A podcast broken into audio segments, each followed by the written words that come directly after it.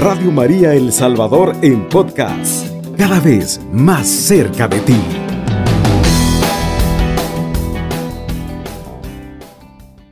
Bueno, hermanos, eh, como decían, estamos hablando pues del tema del papel de la familia en la educación en línea. Es un tema de mucha actualidad, de mucha importancia y tiene una tremenda relevancia. Eh, va más allá de la obtención de notas, de calificaciones, de buscar las ponderaciones necesarias para aprobar un grado. Va más allá de eso. Implica todo el tema del soporte emocional de nuestros niños y niñas. Quizás partamos inicialmente de algunas premisas, algunos supuestos que son importantes a tener presentes. El primero es que los padres y madres somos los principales modelos, los principales eh, modelos en los cuales se inspiran nuestros hijos e hijas. El segundo planteamiento de mucha importancia es que los principales responsables de la educación de nuestros hijos e hijas somos los padres de familia. Se maneja la concepción equivocada de pensar que son los profesores y profesoras. Y no, ellos son los auxiliares. Los titulares, los principales responsables son papá y mamá. Eh, muchas veces en el ámbito escolar los padres de familia discuten sobre esa premisa y tienden a decir que no, que no es cierto. Sí lo es, Quizás una razón indiscutible de eso es el hecho de que lo que mamá y papá digan tiene mucha mayor incidencia emocional y cognitiva en un niño o una niña que lo que diga la profesora. Totalmente. Entonces, en ese sentido, quien le puede transmitir mejores actitudes hacia los estudios a su hijo o a su hija es mamá y papá. Importante también tener presente que la educación en casa, la educación en línea, la cual es en este momento como una respuesta de emergencia ante las condiciones particulares que la pandemia nos plantea, eh, es una forma distinta. Estar en casa implica otro tipo de acompañamiento para los niños, para los niños y jóvenes. Implica un replanteamiento, un cambio de actitudes. Y en este contexto es importante mencionar los siguientes aspectos. La disciplina es importante, sin duda. Sin duda la disciplina es importante, pero tiene mayor relevancia el cariño, el afecto, el deseo de acompañar, el transmitir al niño o a la niña que el hecho de que esté estudiando desde las instalaciones de la casa es motivo de alegría, que no es motivo de carga. Eso es un elemento muy importante. Reitero, eh, la disciplina es importante, pero no es lo más importante. Cuando existe un buen acompañamiento, cuando existen actitudes de aceptación hacia el niño o la niña que estudia en casa, hacia el joven que estudia en casa, en ocasiones la disciplina no es tan importante. O inclusive la disciplina puede inclusive quedarse de lado, dependiendo del nivel de soporte afectivo. Otro elemento importante, eh, el tema de la empatía. Entendida la empatía como se conoce coloquialmente como la capacidad de ponerse en los zapatos de la otra persona, implica el entender, entender las características del niño, de la niña, y a la vez entender que no está acostumbrado a estudiar eh, en las instalaciones de la casa. Que las instalaciones de la casa para él significan jugar, estar con sus amigos, divertirse y hacer algunas veces actividades exaulas. Pero no, el significado de la casa no es el del salón de clases porque hay diferentes instalaciones, hay diferente mobiliario, es un ambiente distinto. Entonces, en ese sentido, implica eh, entender eso, comprender el hecho de que, además de que la modalidad es diferente, él está en otro ambiente, y eso quiere una adaptación. Y no podemos esperar que se adapte de un día para otro. Necesita definitivamente contar con la empatía, con la comprensión de sus adultos que lo dirigen, sus padres o sus hermanos mayores. Otro punto importante a considerar sobre este tema es el hecho de que la educación a distancia, como ya lo hemos planteado, en este momento histórico, sí responde a una, a una emergencia, a una necesidad, por todo el tema que ya todos conocemos de la bioseguridad. Pero a futuro va a ser un tema de realidad. Es decir, este, muchas de las tendencias apuntan a que la educación va a ser desde la casa. Entonces, por lo tanto, eh, es una situación la cual hay que verla no como algo que viene, sino que ya está acá. Reiterando, la parte emocional de papá y mamá es muy importante, muy importante eso. A partir de esos planteamientos que hemos expresado, que pueden ser puestos como premisas, como supuestos, es importante eh, discutir algunas sugerencias prácticas, concretas, ¿verdad? No estamos hablando acá de visiones académicas, estamos hablando de sugerencias puntuales que se pueden hacer en la casa. Bien, una de ellas sería el hecho de tratar la manera de mostrar actitudes de alegría, de gozo, de expresar a los hijos y a las hijas que el hecho de que estén estudiando en casa es motivo de alegría. No es una carga, eh, no es un factor generador de estrés, no es un factor generador de ansiedad tenerlos ahí. Es una alegría, es una alegría saber que están ahí en casa y, no transmitir la, la, la, sensación, la concepción de que si estuvieras en escuela sería mejor. No, entonces implica este, eso, ¿verdad? Hacerle sentir, eso se, expresa con, por ejemplo, las expresiones faciales, algunas caricias, este, los tonos de voz, todo eso. Todo eso es todo un mundo de signos eh, corporales, faciales, actitudinales de parte de los adultos para expresarle a un niño, a una niña, a un joven que es motivo de alegría el hecho de que esté estudiando en casa. De igual forma, eh, yo he tenido la oportunidad de dialogar con algunos padres de familia y he escuchado algunas de las cosas que se expresan. Eh, no es factible, no es conveniente, no es sano demostrar actitudes de rechazo de rechazo hacia lo que es la modalidad de la educación a distancia. Eh, rechazos, por ejemplo, hacia la institución educativa. Eh, expresar cosas como los profesores ahora no hacen nada, los profesores este, le han relegado toda la, responsabilidad a los papás. Eh, por ejemplo, quejarse frecuentemente por las diferentes limitaciones que pueden haber, limitación de espacio físico, limitación en cuanto a la obtención o no de los recursos tecnológicos, limitación en cuanto a mobiliario, en fin. ¿Por qué no es factible que se expresen este tipo de, mensajes de rechazo? Simplemente eso refuerza el desánimo del niño por seguir estudiando en esa modalidad. Si mamá o papá expresan su malestar frecuentemente, se quejan del profesor, se quejan de la profesora, se quejan de que muchas actividades, en fin, diversos argumentos, eso simple y sencillamente termina reforzando la actitud del niño de decir, tengo razón, no tengo por qué estudiar así. Ofrece muchas limitantes. Y esa actitud es totalmente contraproducente. ¿Por qué razón? Porque la condición más importante que tiene que haber para un buen aprendizaje es una buena motivación. El mejor estudiante no es el que tiene la mejor capacidad intelectual, sino el que tiene deseo de estudiar el que tiene una buena actitud hacia el estudio. Ese es el mejor estudiante. Y esa buena actitud, esa buena motivación no le va a caer como maná caído del cielo. Se la van a formar los papás, se la van a generar en la transmisión de sus actitudes. Quisiera que tuviéramos presente brevemente el texto de eh, Lucas 2.52. Vea. Mientras tanto Jesús crecía en sabiduría, en edad, en gracia ante Dios y ante los hombres. La palabra de Dios nos dice eso y hemos visto, por ejemplo, en el magisterio del Papa Francisco, eh, Patris Corde, documento sobre la forma de ser papá de parte de José, y podemos ver ahí pues la figura de un hombre, la figura de nuestra Madre María, el acompañamiento de su hijo, de manera tal de que el hombre que tenemos después, nuestro Señor Jesucristo, el hombre que de los 30 años en adelante asume un ministerio, lo asume de frente, un ministerio que lo lleva hasta la cruz, esas actitudes no vienen de la nada, ¿verdad? esa entereza por los ideales del reino no vienen de la nada. Necesitó mamá y papá que lo acompañaran, que estuvieran con él. Entonces eso pues es una verdad que se nos sigue reflejando a nosotros en el aquí y ahora y en ese contexto bien puntual de la educación en línea. Necesitan los niños eso, formarlos.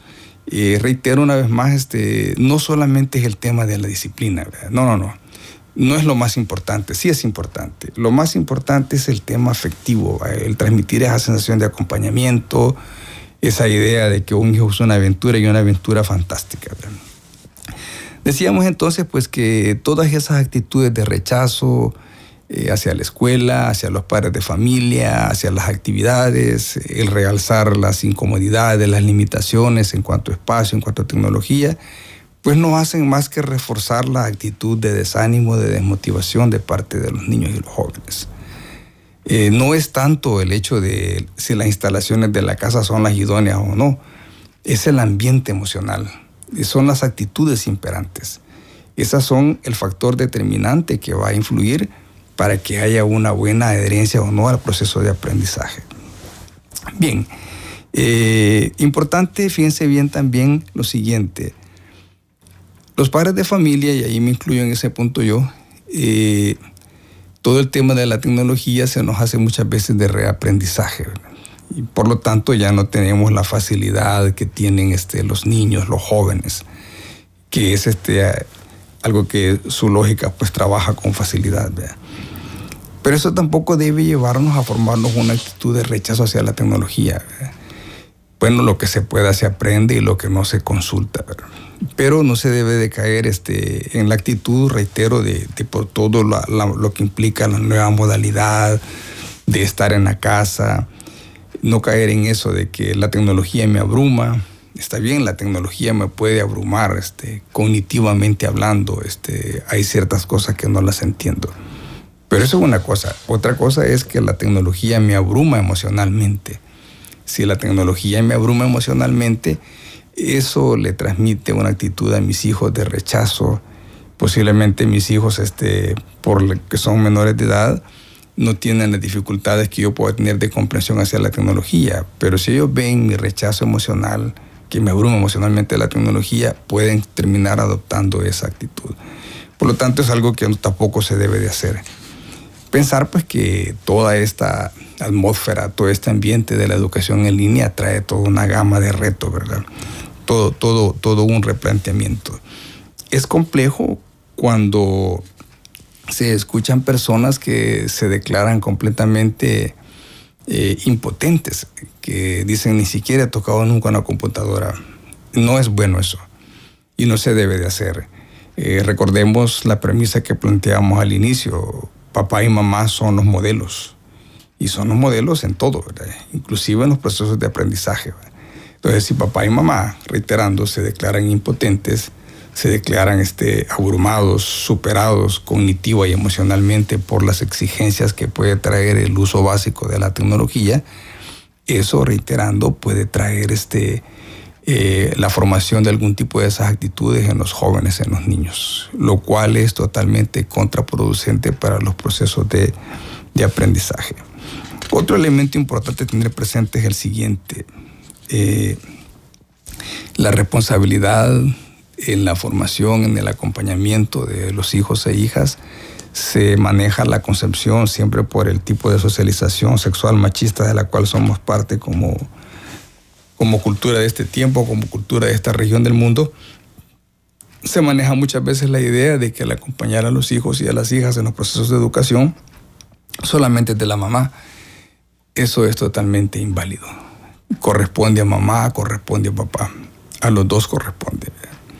Hacer muchas cosas, este, por ejemplo, si un hijo requiere algún insumo, no es lo mismo eh, llevarle un lápiz, llevarle un papel, llevarle una memoria USB, eh, ponerle saldo a un teléfono, reparar una computadora, en fin, cualquiera de los auxilios que un joven o un niño puede requerir en el marco de la educación en línea. No es lo mismo hacerlo con, agrado, ver que se involucran sus papás los dos, a siempre hacerlo con una actitud de malestar, ¿verdad? Que esto es una carga, que esto es algo nuevo que aparece acá. No, inicialmente pues definir las cosas. Este, no es decisión de los muchachos que, que, la educación haya pasado del escenario de la institución educativa al escenario de la casa. No es responsabilidad, no es decisión de ellos ni de los profesores. No es decisión de ellos ni de los profesores, sino que la coyuntura, la situación eh, global de la pandemia este, nos ha llevado a eso. Por lo tanto, la actitud debe ser de eso, de comprensión, de empatía con relación a eso. Regresamos en un momento.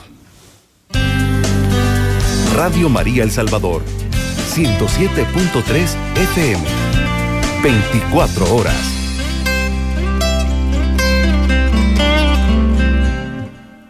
Bueno, hermanos, por acá estamos de nuevo con mucho gozo y alegría, compartiendo este tema de mucha importancia, no solamente porque la coyuntura actual de la pandemia lo determina así, el tema de la educación en línea, sino que porque realmente tiene mucha trascendencia. Eh, en ocasiones nos hace falta como padres de familia entender algunas cosas. Está demostrado, creo que es una afirmación que ya no da lugar a discusión, el hecho de que si queremos adultos seguros, si queremos a futuro tener hijos adultos seguros, eh, adultos que buscan con ahínco, con decisión sus metas, que comienzan a trazar su futuro, que ya cuando son adultos es su presente. Eso se trabaja en la infancia. No sale de la nada, eso no se hace por arte de magia cuando un adolescente o un joven eh, toma caminos que no son los que esperamos, rumbos que no son los que queremos, que distan sustancialmente del plan de Dios sobre ellos. Eso ya no se arregla con una charla, ya no se arregla con un proceso terapéutico en la clínica de un psicólogo. No, eh, se debe trabajar en infancia es la infancia en la cual se forman definitivamente las bases. Y las bases están este, no solamente en la parte de los recursos materiales, que sí son necesarios tenerlos. Eh, no están solamente en el tema disciplinario, la disciplina es importante, por supuesto que sí. Pero más que eso están en la parte actitudinal, en la parte emocional. Ese es el idioma que habla en mayor medida la parte emocional, el tema de la aceptación, el tema del acompañamiento. Ese es el idioma, esos son los mensajes que inciden en mayor medida en los jóvenes. Desde ese punto de vista, la educación a distancia da una mayor oportunidad. Los niños, las niñas pasan más tiempo en la casa, eh, tienen que estar ahí, ya no salen a estudiar, estudian ahí. Por lo tanto, la familia, la casa, tiene la oportunidad de influir en mayor medida en ellos papá y mamá tienen mayor oportunidad de transmitir este, los buenos sentimientos. no solo decirles, sino de con la vivencia reflejar a sus hijos todo el amor que por ellos tienen. Y con la vivencia reflejar a sus hijos el significado importante que ellos asignan al acompañamiento de sus estudios. Que sus estudios no son una carga, son una aventura, son una etapa. Una etapa, una aventura que no la pueden iniciar solos, requieren acompañamiento. Y dentro de ese acompañamiento, importante es donde sea posible pues que haya un ambiente de paz en la casa. Pues no estamos hablando utópica, idealmente que no haya ninguna situación de algún tipo de sobresalto, no, pero que en términos generales sea una atmósfera en la cual se respire paz, se, respire equilibrio emocional que ayude no solamente al buen logro de los objetivos este, académicos, escolares del niño, la niña y del joven, sino también que inspire deseos de seguir viviendo. Eso, eso es bien importante. Implica, por ejemplo, tratar la manera de que sea una atmósfera sana, adecuada de la relación entre hermanos, eh, tratar la manera de que haya una buena relación, una relación equilibrada, emocionalmente estable, espiritualmente eh, guiada por nuestro Señor entre la pareja, ¿verdad? Eh, evitar, por ejemplo, situaciones como el hecho de que cada vez que hay comunicación de parte de la institución educativa, sabemos de casos en los cuales pues profesores y profesoras, hasta inclusive en el, contexto de la cuarentena dada por la pandemia, se exponían, llegaban hasta las casas y cuando se tiene la presencia, ya sea a través de, del teléfono, a través de la computadora, a través de un documento impreso o presencialmente de parte del profesor o la profesora, eh, muchas veces es visto como malestar, ¿verdad? como una carga, como que aquí están nuevo y que nos traen más trabajo y que demasiado trabajo. Esas actitudes hay que superarlas. Hay que superarlas porque, como ya lo dijimos, no son favorables. Este, refuerza la actitud del niño o la refuerza o forma la actitud en el niño o en la niña de rechazo hacia su proceso de educación. Entonces es muy importante eso. Eh, luego uno se encuentra cuando ya los jóvenes crecen que las personas quieren, por arte de magia, generar una actitud, una buena motivación hacia el estudio. Y ya es difícil. Es en estas etapas, es en estas etapas que se debe de hacer, formar esa buena actitud hacia el estudio. Bien. Dentro de eso es importante, hay un tema que siempre creo que lo vamos a tocar en otro programa, pero vamos a mencionarlo de manera muy puntual, muy breve, muy sucinta en esta ocasión, que es el tema de la formación de la autoestima. Bueno, es el hecho de transmitirle al niño la, la autoconcepción de que él puede que el niño llegue a creérsela, que el niño llegue a sentir que él puede. Que sí es cierto, todos los niveles de estudio tienen sus dificultades. Este, en parvularia hay situaciones que al niño le van a costar, pues, porque son acordes a los niveles de dificultad que él puede enfrentar. Pues. Igual sucede en la universidad y en todos los niveles. Pero que dentro de todo eso, eh, él tenga esa convicción de él mismo, de que él puede. Y eso se transmite haciéndoselo sentir, reflejando que se cree en él. Eso es muy importante. Igual también eh, sirve mucho, quisiera pedir que tuviéramos este especial atención en este, en este planteamiento, el tema de la escucha activa. Implica eh, todo lo que el niño expresa, sus dudas sobre los estudios. Muchas veces hay necesidad de repetir más de una, más de dos veces este, las explicaciones, las indicaciones sobre la comprensión de las lecciones de estudio, eh, sobre la realización de actividades, en fin. Esa capacidad de la escucha activa implica transmitirle al niño la sensación de que se le está escuchando, de que realmente uno está metido en, el tema de él. Eso, es muy importante que se dé cuenta que, que es su punto de importancia, que, que al papá o a la mamá, a quien nos está escuchando, le interesa eso, le interesa lo que él dice. Y eso le da la sensación de protagonismo, de que él existe, que en los diálogos él existe y que el proceso de estudio por el cual lo están acompañando, sus padres también lo están viviendo. En eso habría que enfocar mucho en la energía emocional y repitiendo, pues no no gastarse emocionalmente en estar este, buscando, identificando eh, insumos que refuercen el argumento de decir, este, bueno, la escuela nos ha tirado toda la responsabilidad, la escuela nos ha proyectado todo el deber que le toca. No, pues la escuela no está recibiendo las instalaciones en este momento por la coyuntura. Cuando digo la escuela, va incluida la escuela, va incluido el colegio, va incluida inclusive la universidad. Entonces significa que la institución educativa nos ha mandado el planteamiento de estudiar en casa por la crisis que hay. Y eso nos pone en una nueva situación, en un nuevo escenario a todos y reclama actitudes diferentes de parte de todos. Bien, yendo ya a cuestiones así como más operativas, como más concretas, este, en el sentido de que es importante hacer un horario, establecer un horario y es importante hacerlo de manera conjunta. Es cierto, no se va a caer totalmente a hacer lo que diga el niño o la niña, porque él a lo mejor va a decir, mire, quiero un receso de tres horas. ¿vea? No, tampoco llegar a ese nivel. Implica sí algún nivel de participación hacerlo, hacer ese horario. Y siempre, siempre es importante dejar un espacio de receso. Muy importante eso. Ahí regresemos a la idea que planteamos anteriormente, el tema de la empatía entender las características del niño. Para el niño jugar es parte de su forma de aprender. Eh, a través del juego él se expresa, él se desarrolla. A veces hay frases tan, este, de verdad, tan, tan este, que ameritan mucho la discusión. Cuando uno escucha, por ejemplo, padres o madres de familia que emiten juicios como solo jugar te alegra. Pues qué bueno qué bueno que le alegra jugar, si, si es parte de cómo él va experimentando, conociendo su mundo, va formándose una imagen del mundo. Y qué bueno significa que es un niño o una niña normal. Que, que realmente el juego le alegra. Entonces, dejar claro eso, siempre va a ser importante dejar un espacio para la diversión.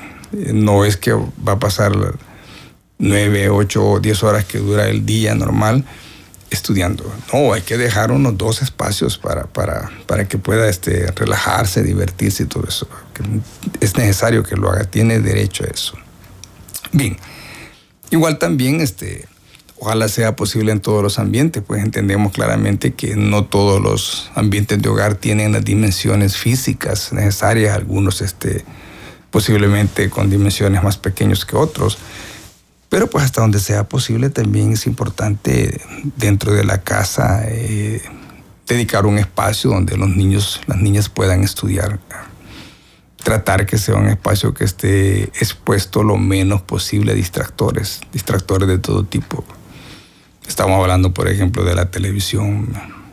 Estamos hablando, por ejemplo, de ruidos que vienen de afuera, ruidos dentro de la casa misma. En fin, es decir, este, generar un ambiente, hemos hablado mucho sobre la generación de un ambiente emocional sano y con condiciones óptimas para el estudio. También es importante la generación de un ambiente físico eh, en condiciones de mayor nivel de, agrado, de estabilidad para que se pueda dar este, un buen, buenos niveles de concentración.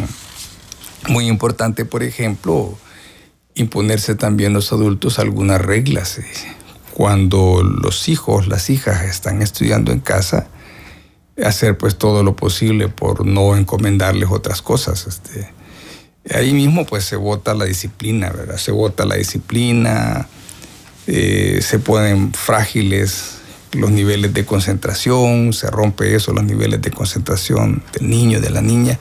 Entonces tratar eso.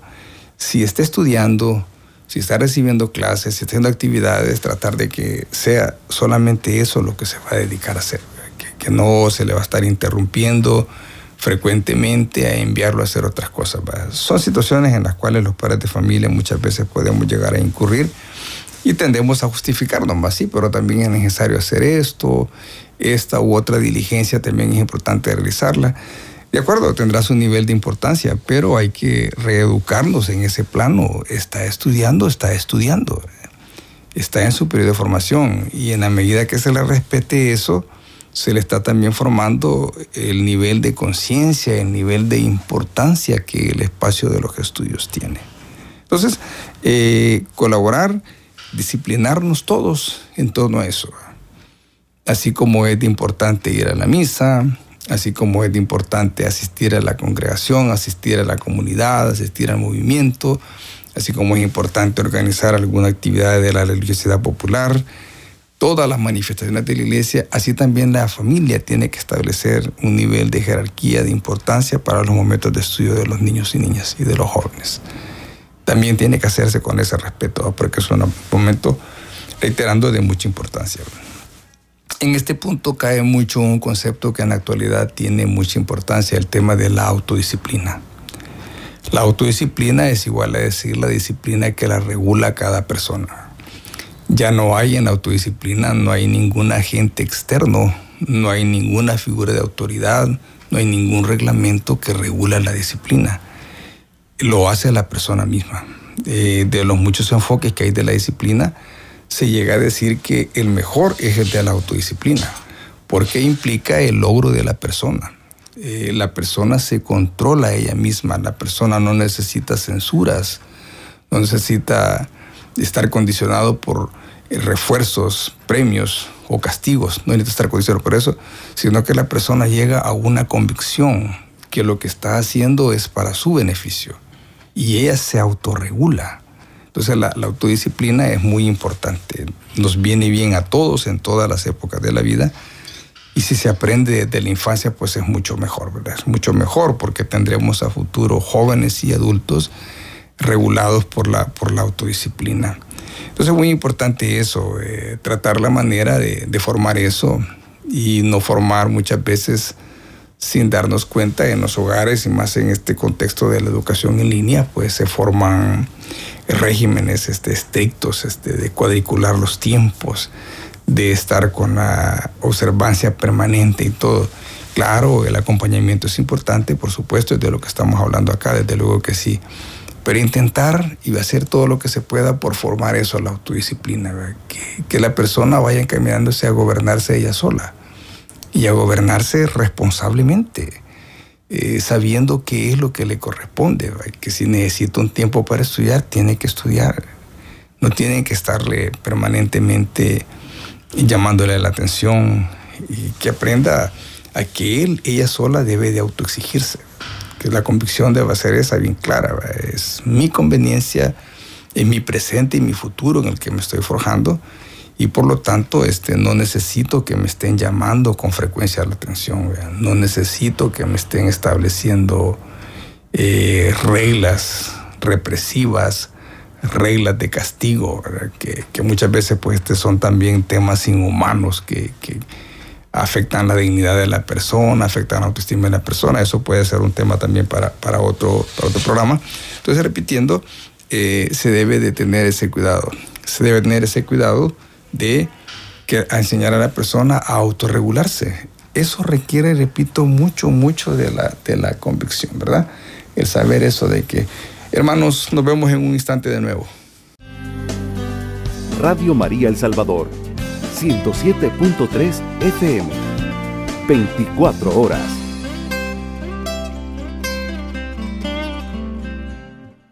Hermanos, continuamos acá con este tema tan importante de actualidad y de mucha trascendencia, como lo estamos comentando, el hecho del adecuado acompañamiento de la familia en cuanto al tema de la educación en línea. Hemos dicho pues que es un tema de importancia porque no solamente tiene aplicación en este momento, sino que, bueno, las actitudes que se formen hacia los estudios en los niños y niñas eh, van a ser actitudes que los van a acompañar el resto de su formación. Tienen que llegar a sus niveles de educación media, sus niveles de universidad, y esas actitudes que se formen pues van a ser importantes tanto en la continuidad de sus estudios como el hecho de que no se continúe. Bien, siempre en la discusión sobre las actitudes recomendables hay un punto acá muy importante, muy importante, perdón. Eh, hay que aprender, hermanos, hermanas, hay que aprender eh, a fijarnos más en los logros de nuestros hijos que en sus errores. Eh, hay que aprender a celebrar más los pequeños, grandes pasos que ellos dan que enfatizar sus fallas. Hay que aprender eso. lo hemos reiterado, muchos lo están viviendo la educación en línea es algo nuevo y ha llegado a cambiar toda la dinámica de las casas, ha llegado a replantear muchas cosas en las casas y eso mismo pues ha hecho de que en muchos casos se convierta en una situación que ha sido visto como un factor generador de estrés. Y ante ese estrés muchas veces se tiende hasta de manera inconsciente a enfatizar mucho las fallas y hay que entender la etapa evolutiva en la que está cada sujeto, cada niño, cada niña, cada joven, cada señorita. Hay que entender eso, eh, en qué etapa está y qué cosas a lo mejor le cuestan a nivel emocional, a nivel social, en su integración con los demás, a nivel netamente cognitivo-intelectual. Y por lo tanto, eh, comprender que muchas veces eh, los grandes logros tal vez le van a costar alcanzarlos. Entonces, aprender a, fijarnos, a enfatizar más este, los pequeños grandes pasos, o también los grandes logros, los grandes pasos también a celebrar eso. Y un poco irse distanciando de, esa cultura en la que muchas veces hemos crecido, en la cual este, ha habido mucho más énfasis en las fallas. Si un niño saca una buena nota, pues casi nadie lo felicita.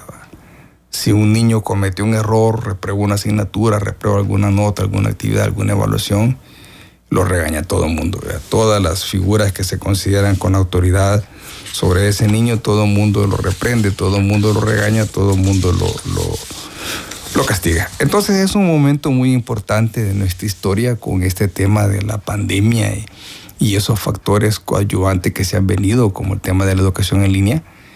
Es el momento de replantear esas actitudes. Reiterando, la sugerencia es enfatizar más los logros y comenzar a ver, a concebir, a entender a nuestros hijos e hijas como personas que tienen muchas más capacidades que deficiencias, que están más llamados a hacer cosas buenas que cometer errores, que muchas veces eh, pensamos que cometen errores porque simplemente en las cosas que no han aprendido a hacerlas enfatizamos más en eso. Entonces es un buen momento, es un buen momento de lo contrario, dentro de unos años tendremos generaciones de jóvenes que no van a querer estudiar ni van a querer estar en su casa. Porque habrá pasado de que el estrés de la casa habrá determinado la dinámica de la educación en línea. Y el giro debe ser en el otro sentido. Debe ser este, la buena actitud, la buena atmósfera, eh, buen ambiente emocional, espiritual, emocional de la casa debe de reinar en, el tema de la educación en línea. Ese debería de ser el giro, ese debe ser el giro y es a lo que estamos llamados todos. Nos estamos jugando el siguiente, la siguiente generación. Si tenemos más adelante, como lo acabamos de expresar, si tenemos más adelante generaciones que, que ya no quieren estudiar porque la experiencia se les ha hecho difícil, porque no han tenido el adecuado, acompañamiento, estamos en una situación bien compleja. Y sumado a ello, tampoco quieren estar en la casa. Eh, yo, yo, tengo la oportunidad de desempeñarme como docente universitario, además de que soy psicólogo clínico independiente, y escucho muchas veces en discusiones con jóvenes universitarios, cuando algunos de ellos dicen cosas como, yo no pienso irme de la casa, yo, a menos que mis papás me echen, me voy de la casa. Yo no he pensado irme. Y otros dicen cosas como si yo ya me quisiera ir. Yo no me he ido porque no tengo para dónde irme o no tengo cómo irme para otro lugar. Entonces, todas esas son frases, son juicios este, sacados desde la percepción, desde la vivencia de jóvenes adultos que están en función de cómo se sienten en su casa. Y tiene no tanto que ver con la tenencia o no de recursos materiales, de que si es una casa bonita, que sea una casa que tiene pues las condiciones arquitectónicas y de mobiliario necesarias, sí tiene que ver eso desde luego, pero más que eso tiene que ver con la dimensión emocional con el sentirse bien o el no sentirse bien en la casa. Entonces, hermano, reiterando, este momento de la historia nos pone en, esa, en esa coyuntura, en esa situación de que niños y niñas van a estudiar desde la casa, están estudiando desde la casa. Entonces hay que, hay que eh, meternos en esa realidad y asumirla con, con empatía, con serenidad. Importante una frase que la hemos escuchado posiblemente una tremenda cantidad de veces nadie nace aprendido. Y eso es cierto. Precisamente el aprendizaje parte de una experiencia. Entonces entender eso con nuestros niños y niñas. Eh, no han tenido a lo mejor la experiencia de estudiar desde la casa, pues entonces hay que enseñarles, hay que apoyarlos. Se habla en la actualidad de un concepto que es el síndrome del pensamiento acelerado. Síndrome del pensamiento acelerado. Si quisiéramos comentarlo en términos sencillos, podemos decir que es el hecho de que el exceso de información e intoxicación digital no permite la concentración en determinados puntos en particular. Este es un punto bien importante. Nuestras actuales generaciones son víctimas mucho de eso. Por eso es importante eh, educar, reeducar o reeducar a nuestros hijos e hijas. Enseñarles, por ejemplo, que traten la manera de concentrarse en una cosa. Están estudiando, pues que sea en eso. Y no estar este, paralelamente con diferentes cosas como la televisión, como las redes sociales, en fin, o pendientes de otras cuestiones de afuera, de sus amigos y todo eso. Entonces implica eso. Eh, enseñar, eh, como ya lo decíamos en un momento, el tema de la autodisciplina. Entender que, que el hecho, el acto de estudio, la presencia del proceso de aprendizaje en casa eh, es un acto que merece particulares actitudes, particulares atenciones. Y, eso se debe de hacer porque de lo contrario las personas, y eso lo vemos en muchos adultos, aprenden a, a, caminar de esa manera con cantidad de cosas en la cabeza y al final pues no terminan inclusive terminando nada o no se profundiza en las cosas. Eh, no se toman proyectos de vida de verdad con los cuales la gente se compromete, sino que se va pues este, una cosa, otra cosa, pero no hay un compromiso de lleno eh, eh, en nada. Quiero traer acá a cuenta una cita de, del magisterio de la iglesia, del documento Amores Leticia del Papa Francisco en el numeral 278 Dice, el encuentro educativo entre padres e hijos puede ser facilitado o perjudicado por las tecnologías de la comunicación y la distracción. Eh, muy importante, venía escuchando con mi esposa eh, antes de llegar acá a la radio de que el presentador anterior estaba hablando del hecho de que las tecnologías tenemos que utilizarlas, tenemos que utilizarlas como medios de evangelización y eso es totalmente válido, la iglesia lo ha dicho varias veces. Pero igual también, este, si no evangelizamos, si no adoptamos estos medios generados por el ser humano, generados por la, tecnología, que es la concreción de la ciencia, pues se nos van a convertir en, en antirreino, ¿verdad? En signos adversos. Por lo tanto, hay que enseñar a nuestros hijos e hijas de que la tecnología hay que ponerla a las órdenes de lo que nos sirve, de lo que se nos hace formativo, de lo que nos hace crecer como seres humanos y de lo que por supuesto nos lleva a Dios, ¿verdad? Son este instrumentos de evangelización, de camino al Señor. No, no tenemos por qué ver eso como cosas que nos llevan hacia otro lado.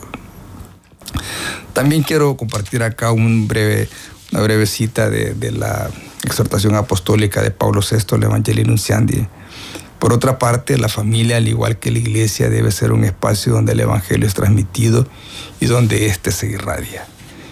Eh, todos los espacios de familia son importantes para transmitir el Evangelio.